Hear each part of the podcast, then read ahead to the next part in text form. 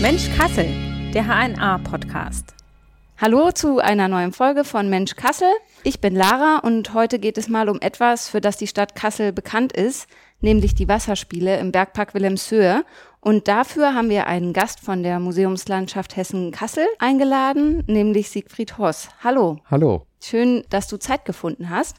Als Kasslerin kenne ich die Wasserspiele natürlich und war auch schon da, habe sie mir auch schon angeguckt. Und ich weiß auch, dass es irgendwie was Besonderes ist, also was es irgendwie nicht überall in Deutschland gibt, klar. Aber was genau daran so besonders ist, weiß ich eigentlich nicht. Kannst du das vielleicht erklären?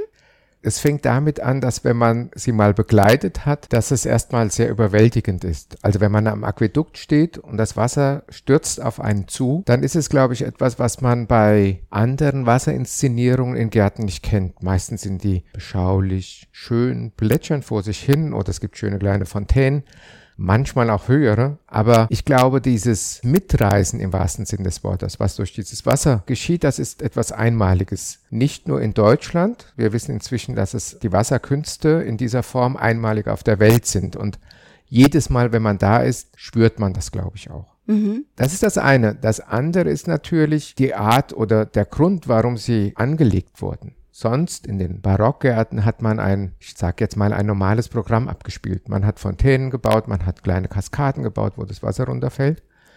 Und ich glaube, wenn man oben am Herkules startet, merkt man gleich, das ist ein bisschen anders gedacht hier. Und Landgraf Karl war eben einer, der, der anders gedacht hat. Ja. Inwiefern vielleicht anders? Also, wie macht sich das bemerkbar? Es gibt ja zu jeder Zeit so Dinge, wie man etwas macht. Mhm. Also früher nannte man Theoretiker, Wassertheoretiker, Gartentheoretiker. Also 1700 gab es dann einer, der kam so aus Frankreich, Desayes, hat so ein Buch veröffentlicht und er hat dann geschrieben, wenn man so Wasserkunst im Garten macht, dann sollte man in der Mitte des Berges anfangen. Ja, nicht oben. Oben gibt es ja gar kein Wasser. Und es sollte nicht so steil sein. Das ist ja eigentlich im Bergpark dann alle Regeln gebrochen. Alle Regeln gebrochen und das ist eben, also und damit fängt es für mich dann auch an. Also Karl hat das ist mir egal, was so die Welt sagt. Wir in der Landgrafschaft Hessen-Kassel wollen zeigen in der Welt, dass es uns gibt. Heute gibt's Podcast, es gibt Internet, es gibt mal Nachrichten. Mhm. Das gab's damals nicht. Also was macht man, wenn man in Europa auffallen will? Ja, in Frankreich, die haben halt so großen Gärten gebaut. Manche haben große Schlösser gebaut, das ging in Kassel nicht. Dass man aber dann eine Gartenanlage baut, die an so einem extremen Ort ist, also diese Steilheit. Warum sollte man das nicht machen? Weil, wenn starker Regen kommt, hat man, was man gestern aufgebaut hat, ist am nächsten Tag alles umgerissen. Also lass die Finger davon. Mhm. Karl, n -n, das ist nicht meins. Ich setze auf der Spitze des Berges ein Monument, also ein Bauwerk, ein Quellbauwerk und lasse auf der Spitze des Berges das Wasser ins Tal stürzen, auf meine Landgrafschaft zu.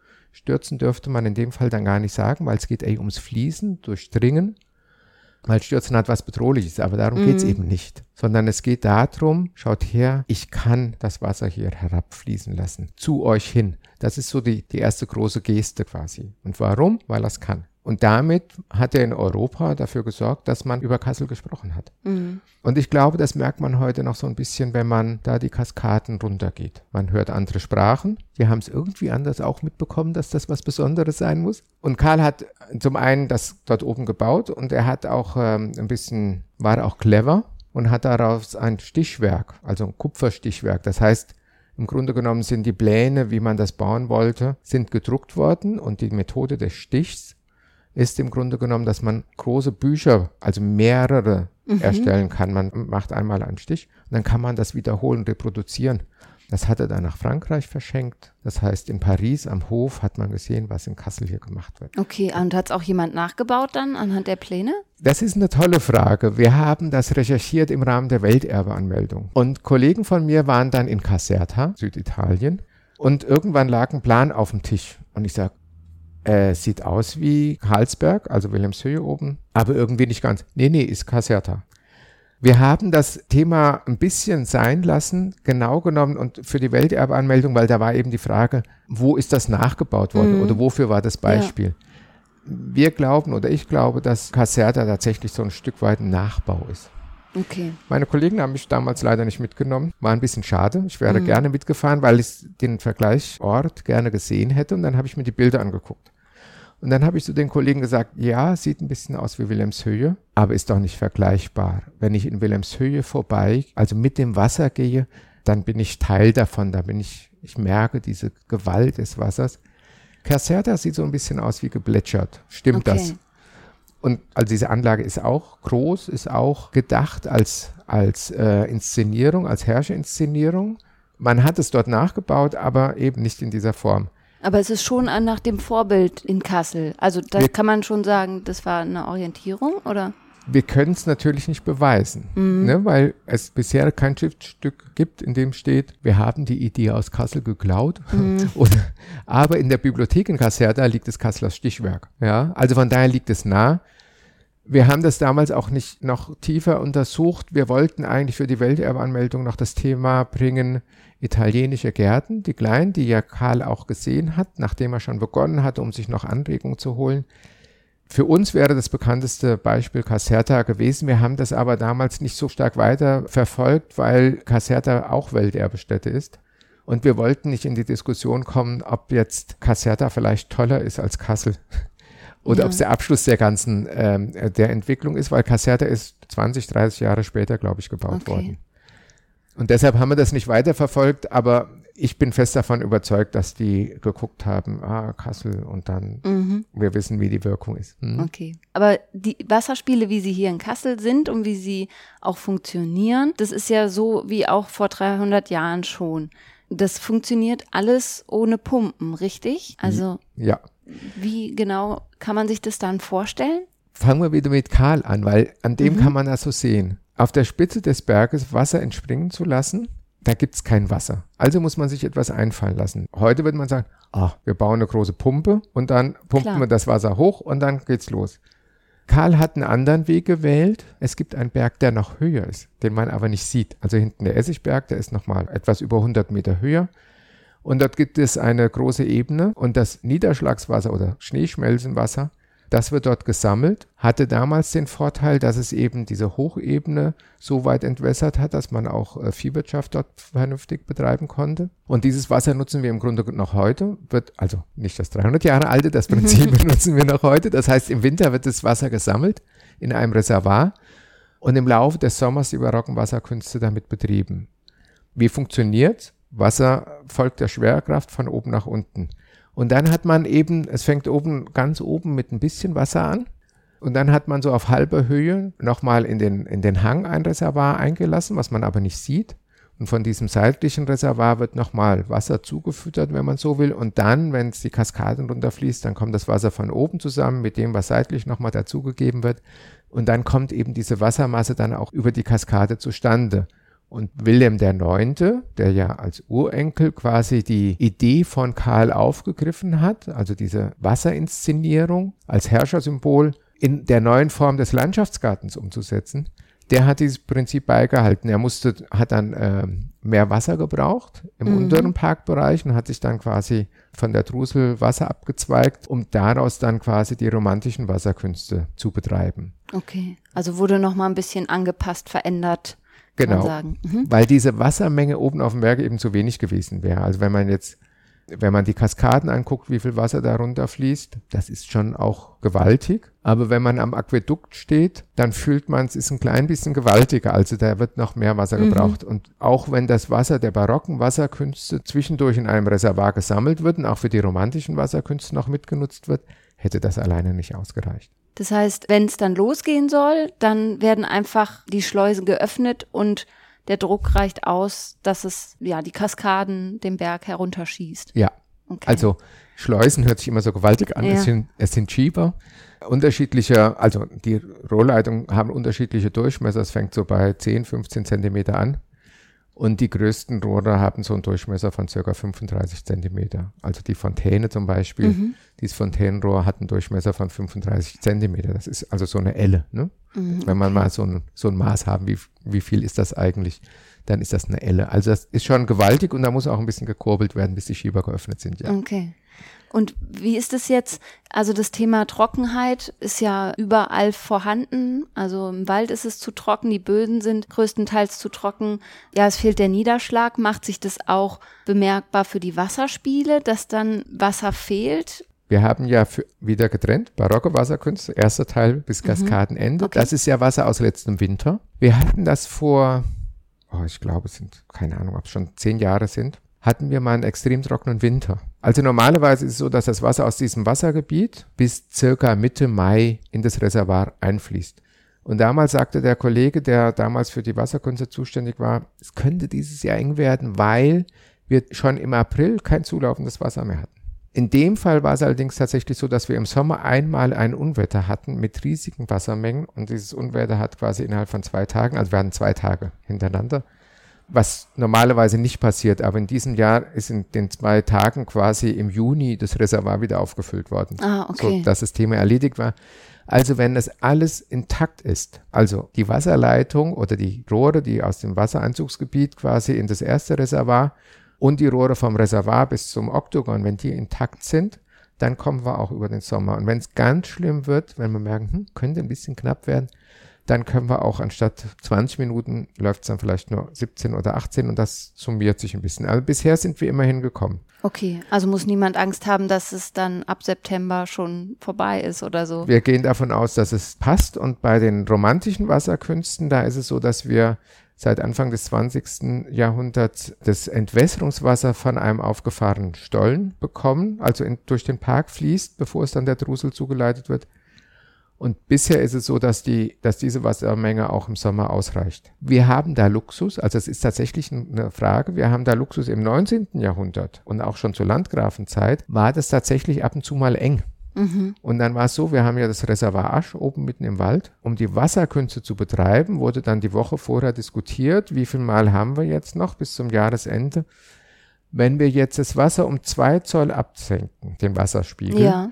Dann können wir noch so und so und so oft bis zum Jahresende die Wasserkünste betreiben. Ah, okay. Da gibt es Ja. dann ganz genaue Berechnungen quasi. Das war im Mhm. 19. Jahrhundert. Wie gesagt, wir haben heute das Glück, dass wir von der Wasserversorgung, es ist weniger im Sommer als im Winter, ist Mhm. klar, aber bisher haben wir eigentlich da keine Probleme und mussten den Asch nicht als Reservoir anzapfen. Ich hoffe, dass das auch nicht kommt. Aber das wäre möglich. Theoretisch ist das möglich. Wir hatten vor 20 Jahren mal einen kaputten Schieber mitten im Sommer und mussten deshalb das Fontänenreservoir ablassen, was wir ja brauchen, um das Aquädukt zu betreiben und die Fontäne. Das war mitten im Sommer und da mussten wir natürlich sehen, weil wir ja die Wasserkünste nicht ausfallen lassen wollen. Das heißt, einmal fielen die dann aus, weil der Schieber eben kaputt war und ausgetauscht werden musste. Den Mittwoch fielen sie dann aus, am kommenden Sonntag sollten sie schon wieder laufen. Das Fontänenreservoir mussten wir dann ablassen. Und dann haben wir aus dem Asch Wasser ins Fontänenreservoir geholt und dann immer so abwechselnd das eine nach dem anderen gefüllt. Theoretisch können wir auch von dem barocken Wasser vom Sichelbach außenrum ins in Aschwasser leiten. Haben wir damals auch gemacht. Das ist eben das Raffinierte an den Wasserkünsten, was noch so dahinter steckt, wie viele Möglichkeiten es gibt, da noch mitzuarbeiten. Das heißt, damit ich es einmal nochmal richtig verstehe, der obere Teil an den Kaskaden, das sind die barocken Wasserspiele Ja. und alles darunter, sage ich jetzt mal, bergab bis zur Fontäne, dem großen Finale, sind dann die romantischen Wasserspiele. Ja. Wobei sie da noch nicht enden. Also, Mhm. ich rede ja immer von Wasserkünste, Oh, Wasserkünste, ja, okay. weil es eben eine Kunst ist. Also letztendlich sind das Kunstwerke. Jedes einzelne Bild und auch insgesamt. Und deshalb rede ich immer von Wasserkünste und vom Inszenieren der Wasserkünste. Und bei uns ist jetzt so Marketing und weil es äh, eben immer von Wasserspielen, also im Grunde Mhm. genommen das Inszenieren der Wasserkünste, das sind dann die Wasserspiele, wenn man das so will. Aha, Ne, okay. bisschen, und ich habe eben eine andere Perspektive, weil ich immer von den jeweiligen Bildern, die im Park sind und das, was man künstlerisch und künstlich gebaut hat, um damit ein Bild zu erzeugen, ja, eine Bildsprache zu entwickeln. Und das ist Kunst. Es gibt noch den anderen Begriff der Wasserkunst. Das ist nämlich die Kunst, Wasser heben zu können. Das kommt aus dem Mittelalter, aus dem Bergwerk und so weiter. Und auch das, in dem Fall wäre es ja kein Heben, aber Wasser leiten zu können. Also anlassen, betreiben. Also dieser Teil ist auch noch Wasserkunst. Und von daher rede ich eben immer von Wasserkunst. Und wenn es betrieben wird, sind die Wasserspiele. Und jetzt kommen wir in, eine, in, in so eine Mischung. Wenn man dem Wasser nach dem Aufsteigen der Fontäne folgt, wenn also das Wasser den Ja. Fontänenteich verlässt und durch das Tal der Flora weiter das Wasser begleitet, dann werden auch diese einzelnen Wasserfälle, die dort sind, größere und kleinere, es gibt noch einen größeren, den sogenannten Jusso-Wasserfall, eben auch von Meerwasser überströmt. Mhm. Und auch da ändert sich dann. Dann fließt das Wasser in den, in den Lack und noch eine Weile später fließt es auch wieder aus dem Lack raus und der Lackauslauf hat auch wieder einen Wasserfall. Da plätschert es normalerweise so drüber, aber wenn ich mir genügend Zeit nehme, so halbe, dreiviertel Stunde, Stunde, unterhalb vom Lack bin, dann kommt dort eben auch mehr Wasser. Und dann fließt es nachher über die Drusel, also teilweise ist die ja verrohrt in der Stadt, äh, in die Fulda und dann ist das Wasser dann weg und dann hört es dann auch auf mit Wasserkunst. Aber es geht im Grunde genommen noch weiter. Wir reden halt heute immer so von wegen Höhepunkt, ja, mhm. mit, der, mit der Fontäne. Es ist aber eben nicht der Abschluss, sondern es ist der Höhepunkt. Okay, verstehe. Das heißt, es ist, es lohnt sich dann vielleicht auch noch mal einen Weg weiter zu gehen und noch mal ein bisschen zu gucken, wie nimmt das Wasser hier noch seinen Weg nach der Fontäne. Ja, meine Empfehlung wäre dann auch, dass du nicht stehen bleibst an der Fontäne, bis sie wieder runtergeht, weil das Aufhören der Fontäne, manche finden das toll, aber von der Inszenierung ist das unspektakulär. Ja. Das Spektakuläre an der Fontäne und das ist das, was ich auch allen Leuten sage, bei der Fontäne sollte man tatsächlich sein, wenn sie aufsteigt. Weil wenn sie oben ist, ist auch schön, aber der Wow-Effekt oder das Aha ist weg. Weil da geht es eben darum, ein zu sehen, wie sie langsam wächst. Ein Geysir nachzubilden. Mhm. Und ein Geysir, der kommt halt, ja, mit mhm. einem und nicht so langsam. Und der fällt normalerweise, und das ist, deshalb sage ich, das Ende muss man nicht sehen. Der Geysir würde ja auch wieder in einem zusammenfallen. Und die Fontäne endet halt langsam, bis das Rohr leer gelaufen ist, ja. Okay. Also kurz bevor die Fontäne dann zu Ende ist, so kurz vor vier, kann man schon mal den Weg mit dem Wasser begleitend bergab gehen, ja. Mhm. Ist denn an Wasserspieltagen, also mittwochs, sonntags und am Feiertagen, ist da dann auch immer jemand vor Ort? Also die Schleusen werden wirklich händisch geöffnet? Ja, ja. es ist tatsächlich so, dass sechs Kollegen vor Ort sind, drei für die barocken Wasserkünste und drei für die romantischen Wasserkünste. Mhm. Und es ist eben so, dass jede Station oder doch jede Station wird anders betrieben. Also wir haben oben bei den Barocken Schieber auf, Schieber zu. Beim Steinhöfer Wasserfall, das ist ja die erste Station bei den Romantischen, darüber kommt eben das Wasser aus der Drusel und fließt immer drüber weg. Und deshalb wird dieser morgens zugelegt, also Schieber geschlossen. Die Reservoire werden dann angestaut und dann das müssen Schieber sein, die sich schnell öffnen lassen. Das eine mhm. wird nur aufgezogen, das ist wie so ein Shot quasi. An dem Fall wäre es tatsächlich eine Schleuse, ne? mhm. Äh, das ist Wasser, weil da geht es darum, dass der schnell überflutet wird. Und deshalb muss das zügig gehen. Da brauchen wir drei Leute für tatsächlich, weil das erste Reservoir zwei Öffnungen hat. Und weil das Reservoir, was direkt oben drüber ist, zu klein wäre, wird noch ein zweites dahinter angestaut. Und das muss dann auch geöffnet werden, damit das erste gleich wieder richtig gefüllt wird. Also es ist ein bisschen Technik dahinter. Mhm aber damals schon so angelegt. Also das finde ich immer faszinierend. Manche Dinge merkt man gar nicht. Also ich dachte immer, ah ja, das ist dieses eine Reservoir und da kommt diese ganze Wassermenge. Und für die Welterbeanmeldung mussten wir die ganzen Wassermengen benennen. Mhm. Also wie viel Kubikmeter sind es an welcher Station. Und dabei haben wir festgestellt, dass das Reservoir, wo ich immer dachte, das wäre das Hauptreservoir für den Steinhöfer Wasserfall, dass das kleiner ist als der dahinterliegende Graben, Aha. der auch angestaut wird der ist eben länger. Und durch die Länge kommen da viele Kubikmeter zusammen, dass es am Ende so um die 400 Kubikmeter sind. Und wenn das aufgezogen ist, dann gehen die Kollegen weg, weil es läuft ja immer durch. Die Fontäne muss vorher vorbereitet werden, damit sie wie ein Geysir aufsteigen kann, wird der Fontänenkopf mit einem Deckel verschlossen und dann wird äh, am Fontänenreservoir ein Schieber etwas aufgedreht. Und ich dachte immer, da wird das Wasser so runterplätschern. So. Weil die Kollegen immer sagen, ja, wir drehen das ein bisschen auf wenn man das mal hört, dann merkt man, ein bisschen ist schon ziemlich viel rauschend. Mhm. Ja, also das ist schon, da fließt schon ziemlich viel Wasser, weil eben die Leitung vorher mit Wasser geflutet sein muss und entlüftet. Das ist extrem wichtig, dass keine Luft mehr im Wasser ist, weil sonst der Fontänenkopf den Druck nicht aushalten würde. Okay. Ja, weil wenn ich Luft dazwischen habe, das kennt jeder von zu Hause, wenn die Wasserleitung kaputt war und man dreht es wieder auf, der Wasserhahn, der tanzt manchmal so, ja. wenn die eingeschlossene Luft, weil die eben sich verdichtet und dann der Druck steigt. Und das ist eben, deshalb muss es entlüftet werden. Und wenn die Leitung voll gefüllt ist, erst dann kann man den Schieber richtig aufdrehen. Wenn der Schieber aufgedreht ist, kann man die Fontäne ziehen. Also jede Station geht so ein klein bisschen anders. Wie ist das denn im Winter oder jetzt auch während Corona? Gab es ja eine ziemlich lange Pause, wo dann keine Wasserspiele stattgefunden haben. Muss man das dann warten? Wird im Winter nochmal danach geguckt? Liegt das einfach still oder wie, wie läuft das dann ab? barocken Wasserkünste werden im Winter entleert. Mhm. Also das System ist trocken, weil sonst die Leitungen eben kaputt frieren würden, weil das nicht frostfrei liegt. Bei den romantischen Wasserkünsten ist es ja überwiegend so, dass das Parkgestaltung ist. Da plätschert Ja. also sowieso Wasser drüber weg. Und die Zuleitungen, die jetzt quasi zur Teufelsbrücke, die die fluten, die liegen tief genug, dass sie nicht einfrieren. Und der Schieber ist auch direkt am Teich, also ist so tief, dass da nichts passiert. Das heißt, da hören wir einfach im Oktober auf, aufzudrehen. Theoretisch könnte man auch im Dezember aufdrehen. Mal. Machen wir aber nicht, weil dann an manchen Stellen wir nicht wissen, was so alles passiert. Weil im Frühjahr muss natürlich die Wasserläufe, bevor wir es wieder in Betrieb nehmen, Laub entfernt werden, geguckt werden, dass alles dicht ist und so weiter. Also im Frühjahr ist es Aufwand. Deshalb kann man auch nicht vor Mai starten. Wir müssen warten, bis der Frost rum ist. Und dann oben die barocken Becken sauber machen, die ganzen Zwischenreservare mit Wasser füllen und so weiter. Das ist schon ein bisschen, bisschen Aufwand im Frühjahr. Und bei den Barocken ist es auch im Herbst das Ablassen. Corona ist wieder eine andere Geschichte oder war eine andere Geschichte. Ich hoffe, es war und kommt so schnell Ja. nicht wieder, dass wir eben äh, solche Einschränkungen haben. Da war es so, jetzt reden wir wieder von Wasserkunst, dass wir die Wasserkünste eben einmal die Woche unabhängig von den regelmäßigen Zeiten überflutet haben, also inszeniert haben. Es gab dann Leute, die, die saßen dann so Montag, Dienstag, Morgen unterhalb der Kaskade, weil sie eben sowieso im Park waren, Ausflug gemacht haben. Und auf einmal hörten sie dann oben die Hörner. Und dann, ich war auch ein, zweimal da, weiß gar nicht mehr der Grund, aber es ist dann schon toll, wenn man sieht, wenn die Leute, huch, was ist das denn? Was geht denn da los? Und dann stehen die da mit riesigen Augen für mich, für mich alleine. Fünf Leute stehen hier. Ja, Das heißt, war dann unangekündigt. das war unangekündigt. Also wir hatten überlegt, was machen wir eigentlich? Es ist ja draußen im Freien. Da gab es nicht ganz so viel Auflagen. Andererseits gab es aber immer die Auflage Abstand einhalten. Bei den Wasserkünsten, der Zugang ist nicht regelbar. ja. Abstand. Ja, wenn man Leute dabei hat, die sagen, "Pff, was interessiert mich Abstand und stehen, stellen sich neben ein, soll ich dann flüchten? Was soll ich machen? Mhm.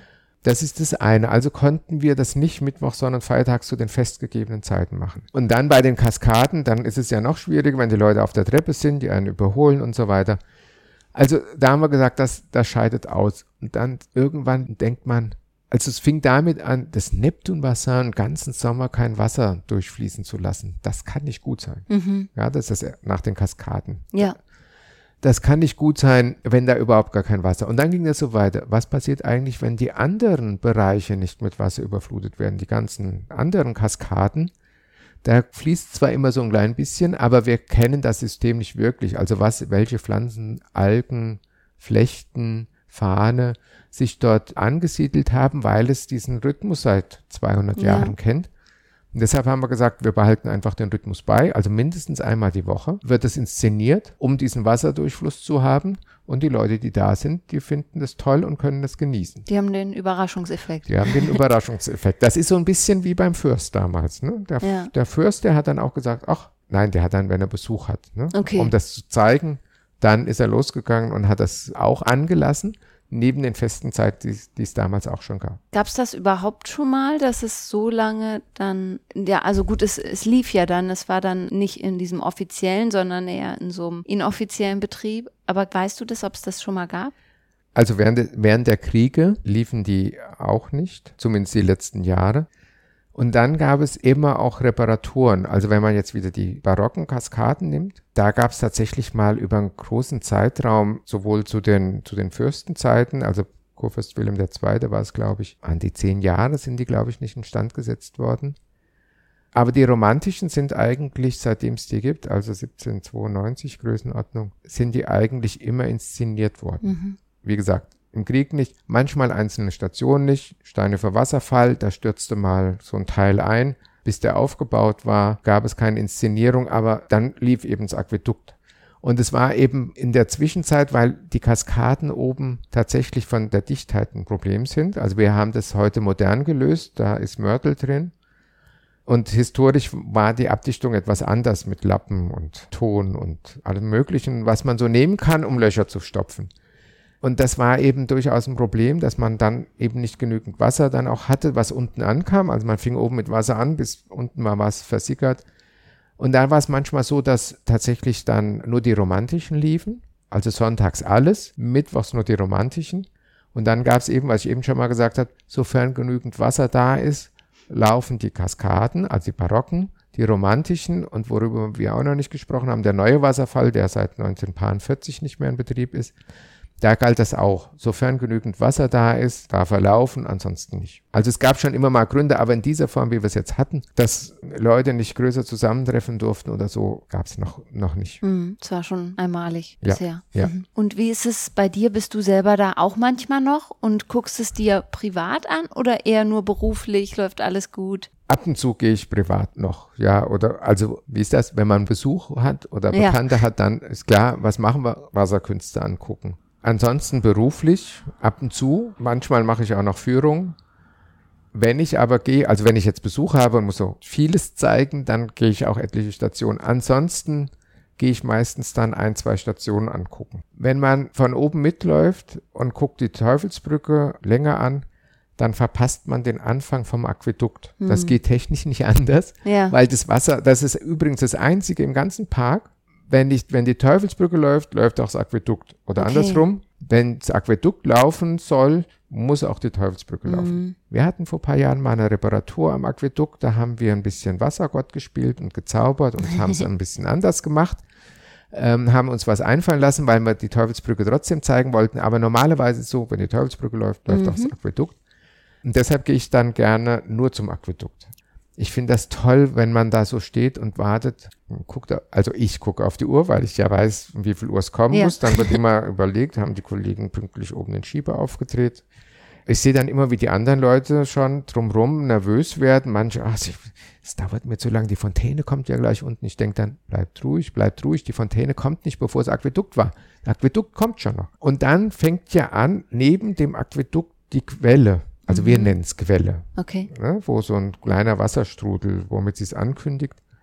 Und dann weiß ich, ah, wenn das ist, geht's gleich oben los. Und dann kommt so dieses erste Wasser, was runterkommt. Ja. ja. Aquädukt ist schon wirklich beeindruckend. Und dann, und dann ist es toll. Und jetzt ist es so, seitdem wir die Welterbeanmeldung haben und die, diese Wasserbilder besser interpretieren können, weil wir uns so intensiv damit auseinandergesetzt hatten, wie das vorher, glaube ich, nicht gemacht worden ist. Und wir wissen, was das eigentlich darstellen soll, nämlich ein Aquädukt, das nicht über die Zeit irgendwie zerstört wurde oder so, dieses nachgebildete römische Wasserleitung, sondern dass das durch ein Erdbeben zerstört ist. Diese Geschichte wird nämlich dort erzählt. Und dann stehe ich da natürlich da unten immer und denke, eigentlich müssten wir jetzt Erdbeben hören. Ja, weil es eben das inszenieren soll. Und deshalb gehe ich dann eigentlich ganz gerne zum Aquädukt hin. Das ist jetzt schon, spielt schon so ein bisschen auf meine nächste Frage an. Gibt es denn vielleicht so drei Orte, wenn man sagt, ah, ich habe eigentlich nicht so viel Zeit, aber wo man auf jeden Fall geguckt haben muss? Oder wo du sagen würdest, das sollte man keinesfalls verpassen, wenn es denn wirklich nur drei gibt? Also wenn man verstehen will, was die Landgrafen wollten, dann muss man das Aquädukt angeguckt haben. Mhm.